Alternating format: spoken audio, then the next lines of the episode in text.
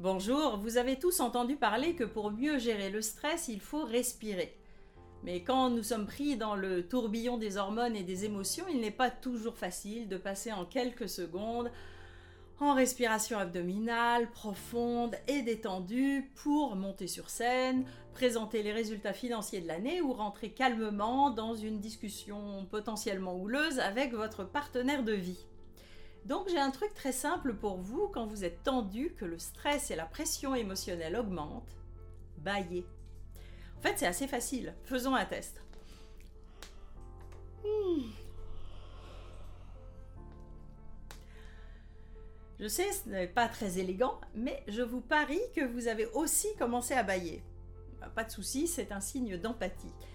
Comme on nous a appris que bailler est mal poli, etc., on a tendance à se réfréner, alors que c'est excellent, en fait c'est une manière ultra rapide de se détendre.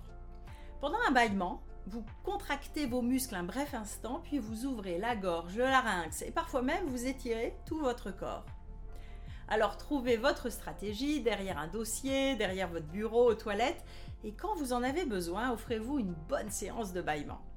Il y a même en yoga la posture du lion qui est en quelque sorte un bâillement extrême en tirant la langue et en regardant vers le haut. Pour ceux qui connaissent, vous savez que c'est très efficace pour le stress, mais aussi entre autres pour libérer la gorge et donc la voix. Utile avant une prise de parole en public, mais moins discret que le simple bâillement. Mais ça ne s'arrête pas là de manière intéressante, le bâillement vous fait gonfler le ventre. Oui, vous pouvez réessayer maintenant. Et vous passez naturellement en respiration abdominale.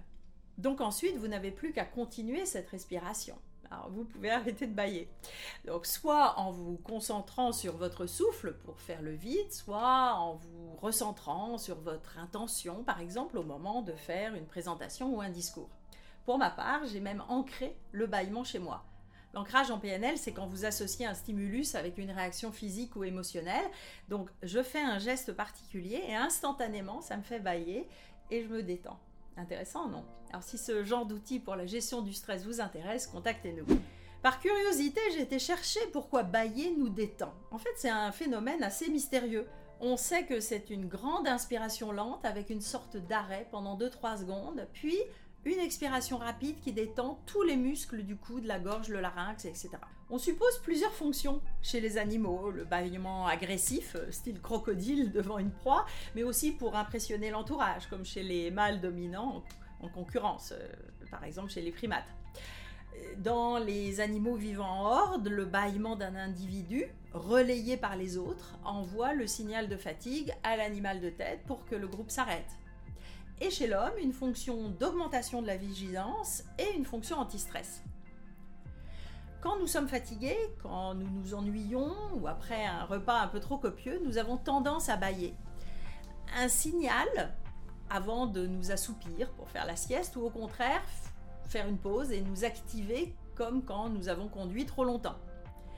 Bailler augmente le flux du sang artériel et permet un afflux de sang plus frais au cerveau. Et on suppose un effet thermorégulateur du bâillement quand notre cerveau chauffe trop, ce qui permettrait donc de retrouver plus de vigilance. Et enfin, la fonction anti-stress du bâillement, celle qui nous intéresse ici, car au sommet du bâillement, nos sens euh, s'émoussent, notre vision, notre audition s'affaiblissent, comme si nous faisions une sorte de bulle de repos pendant un bref instant et Hippocrate le décrivait, paraît-il, déjà comme une échappée de vapeur précédant les fièvres. C'est une belle définition anti-stress. Voici donc pour les bienfaits du bâillement. Néanmoins, si vous souffrez de bâillements très fréquents, notamment associés à de la fatigue, c'est peut-être lié à des difficultés de sommeil ou d'autres pathologies. Il faudra mieux consulter votre médecin. J'ai fait d'autres vidéos sur le stress pour comprendre nos déclencheurs, nos discours intérieurs, nos autoroutes émotionnelles. Mais au-delà de l'analyse et, dans l'urgence, c'est notre corps et notre respiration qui sont nos meilleurs alliés. Alors, euh, baillez à loisir.